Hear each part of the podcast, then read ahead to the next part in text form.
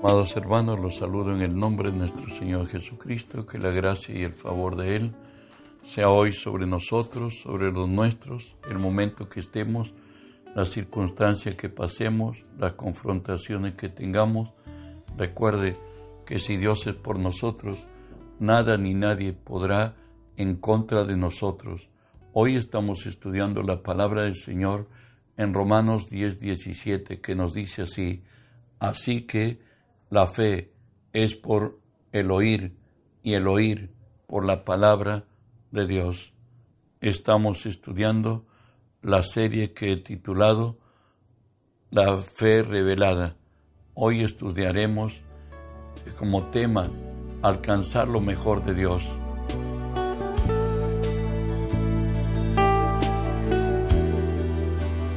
Para alcanzar lo mejor de Dios tenemos que entender ¿Qué le pasó al viejo hombre? El principal impedimento para alcanzar lo mejor de Dios es no haber entendido qué sucedió con el viejo hombre. Siendo ello así, el enemigo tiene una puerta abierta y segura para impedir que alcancemos todo lo mejor que Dios tiene para su pueblo. Te diría, el rebelde, el concebido en maldad, transgresor de lo establecido por Dios, desobediente, blasfemo e injuriador, saturado de vicios, maldades y pecados, lleno de iniquidad, heredero de maldiciones, impuesto a vivir bajo el odio, quebranto, dolor, vergüenza y miseria, dispuesto a vengarse o suicidarse. Bueno, pues Él ha muerto en la cruz, como nos dice Romanos 6:6, sabiendo esto, que nuestro viejo hombre fue crucificado juntamente con él, para que el cuerpo de pecado sea destruido, a fin de que no sirvamos más al pecado. Recuerda que Jesús no vino a, al hombre viejo a reacondicionarlo o a librarlo, a perfeccionarlo de ninguna forma.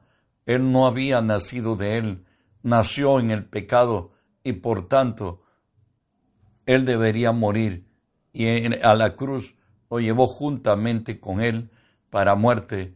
Además de esto, si hay algo que el hombre no puede evadir, es a Dios y es a su propia conciencia. En Hebreos 9:14 nos va a decir Dios cómo trató Él con nuestra conciencia para hacernos verdaderamente libres. O dice así la palabra, cuanto más la sangre de Cristo, el cual mediante el Espíritu Eterno se ofreció a sí mismo sin mancha a Dios, limpiará vuestras conciencias de obras muertas, para que sirváis al Dios vivo. ¿Sabes? Hoy somos nosotros el templo del Espíritu Santo.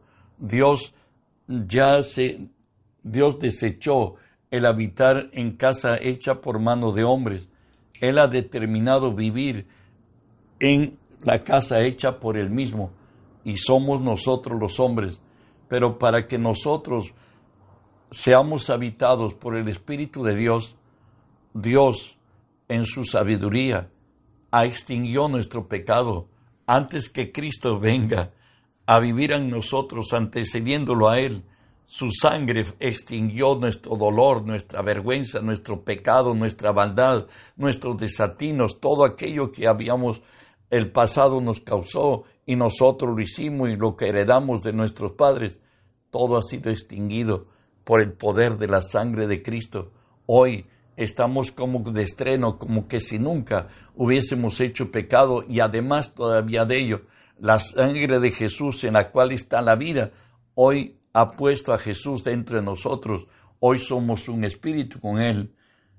La perfecta y completa obra de salvación hecha por Jesús no sólo consistió en ejecutar al rebelde y o morir juntamente con él a la cruz, lo más glorioso es que nos hizo renacer de simiente incorruptible, dándonos de su propia naturaleza, su misma vida, todo su amor, su poder, su autoridad. Es más, Él vive en nosotros y Él en nosotros somos la esperanza de gloria. como lo dice la palabra.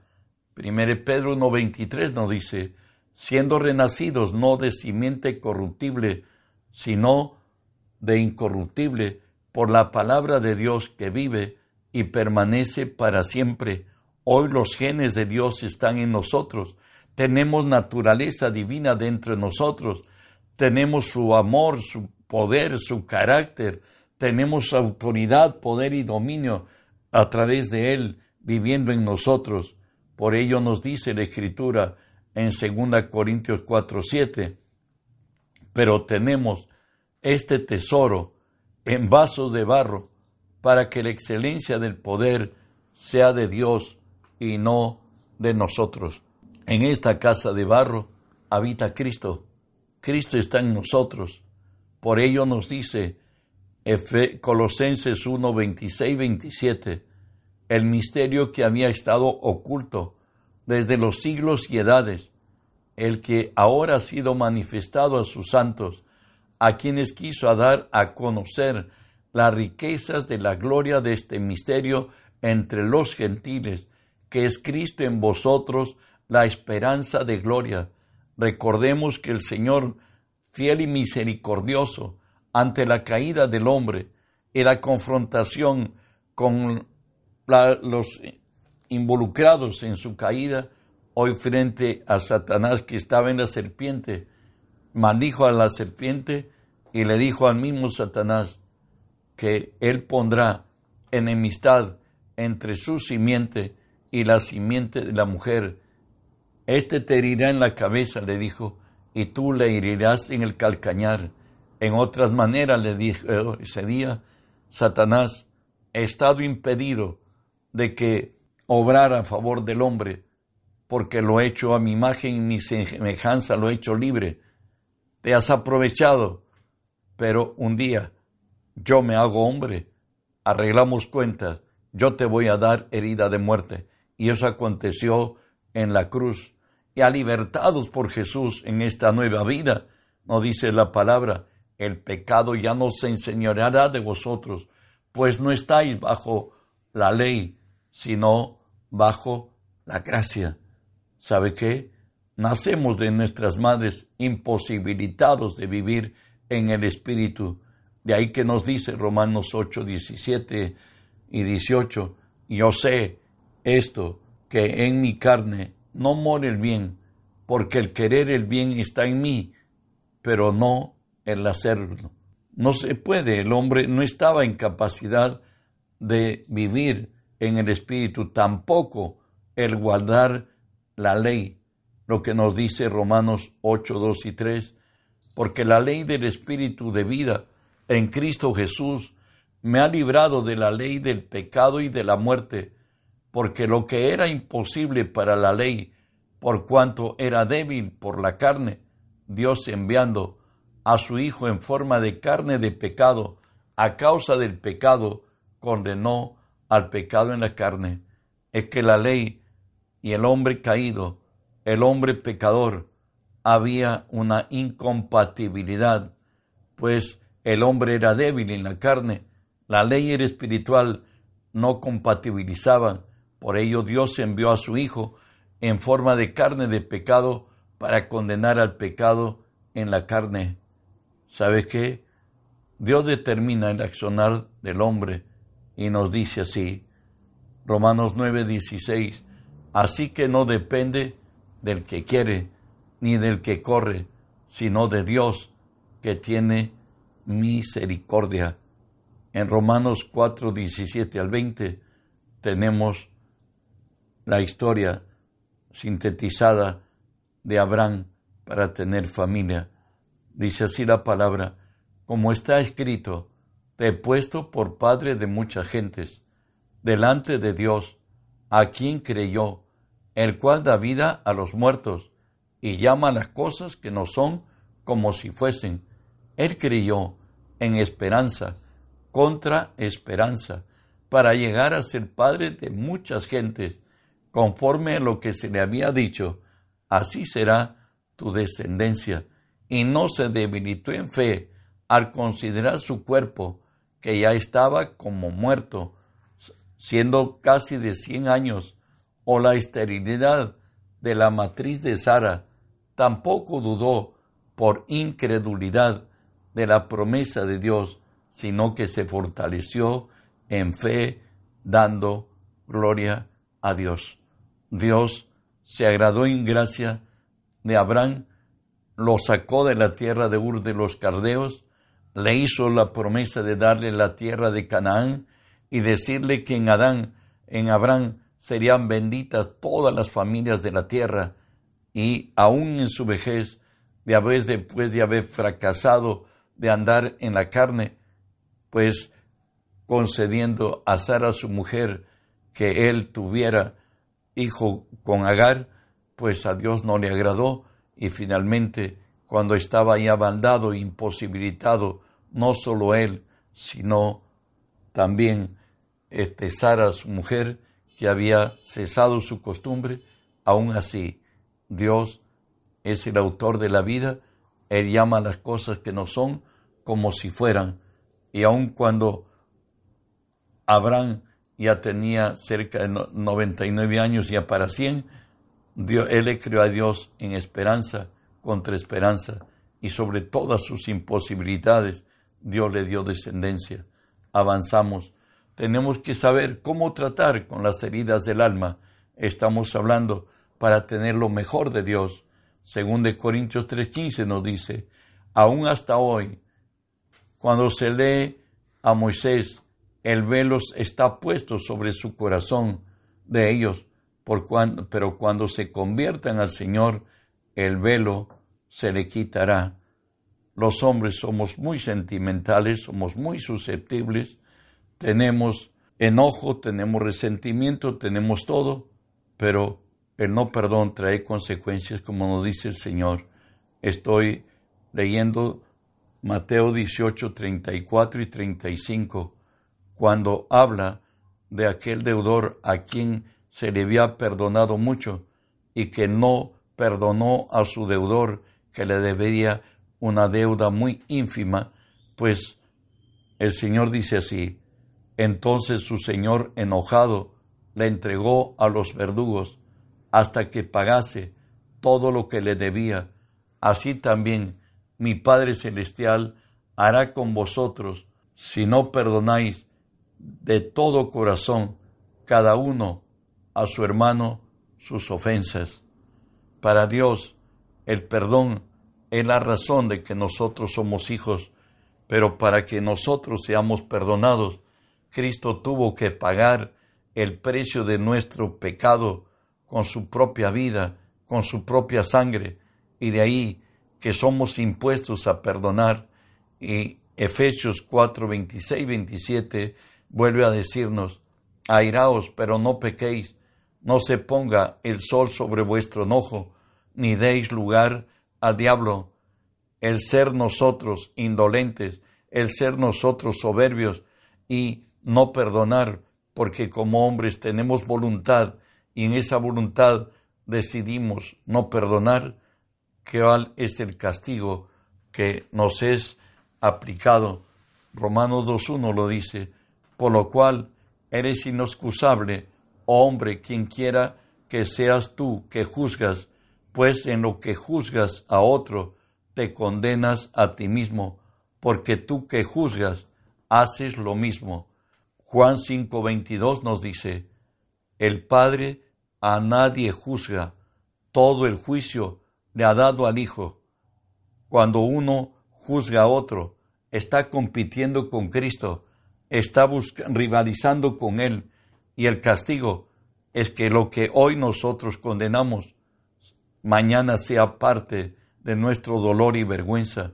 De ahí que nos dice el Salmo 109, 17, amó la maldición y ésta le sobrevino, y no quiso la bendición, y ella se alejó de él. Bueno, Dios es Dios. Él quiere lo mejor para nosotros, pero debemos ser hacedores de su palabra y no solamente oidores. También nos enseña el Señor que en esta nueva vida tenemos que esperar en silencio hasta que Dios responda.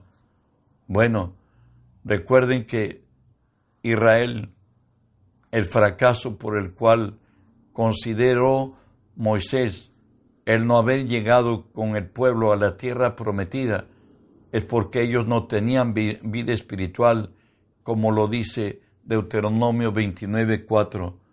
Pero hasta hoy Jehová no os ha dado corazón para entender, ni ojos para ver, ni oídos para oír. Hoy en Cristo y como hijos de Dios, nos dice la palabra de aquellos que deseamos y esperamos una vida mayor en el Espíritu. Lamentaciones 3, 24 al 26 dice, Mi porción es Jehová, dijo mi alma, por tanto en él esperaré. Bueno es Jehová a los que en él esperan, el alma que le busca. Bueno es esperar en silencio la salvación de, de Jehová. ¿Sabe que La oración no es un monólogo, la oración es un diálogo. La mejor parte de la oración es cuando Dios responde. Y cuando Dios responde, cielo y tierra pasará, mas su palabra no pasará. Por ello Jesús nos enseñó qué esperar cuando oramos. Mateo 6:6 lo dice, mas cuando tú ores, entra en tu aposento, cerrada la puerta, ora a tu Padre que esté en lo secreto, y tu Padre que ve en lo secreto te recompensará en público. Dios dice que debemos tener intimidad con Él.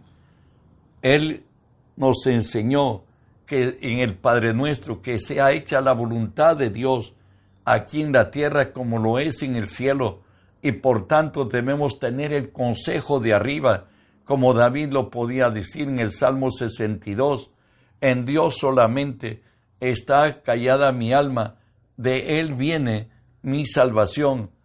Dios quiere bendecir tu vida y la mía, pero Dios espera de hombres y mujeres que estemos identificados con Él, que Él es nuestro refugio, que Él es nuestro escondedero. Y de ahí que Él mismo nos dice, estad quietos y conoced que yo soy Dios. Seré exaltado entre las naciones, enaltecido en la tierra. Para orar tenemos que aprender a oír. Y gracias a Dios que hemos nacido en el Espíritu y tenemos un corazón para entender, tenemos ojos para ver y oídos para oír en el mundo espiritual. El Espíritu exhorta a Israel cuando esté en problemas extremos. Lo dice así Isaías 26, 20, 21. Anda, pueblo mío, entra en tus aposentos, cierra tras ti tus puertas, escóndete un poquito, por un momento, entre tanto pasa la indignación, porque aquí que Jehová sale de su lugar para castigar al morador de la tierra por su maldad contra él, y la tierra descubrirá la sangre derramada sobre ella, y no encubrirá ya más a sus muertos. Hoy que vivimos una ola de, de violencia en nuestra patria, de pronto los sicarios quitan la vida, buscan apoderarse de lo ajeno y hay mortandad todos los días.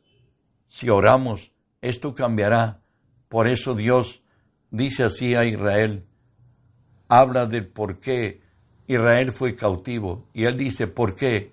¿Quién estuvo en el secreto de Jehová y vio y oyó su palabra?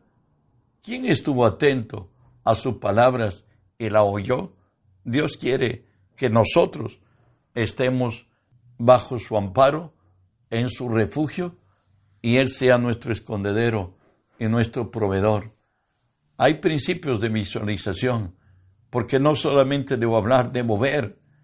Bueno, Jesús habló de esto en Juan 3, 14 y 15.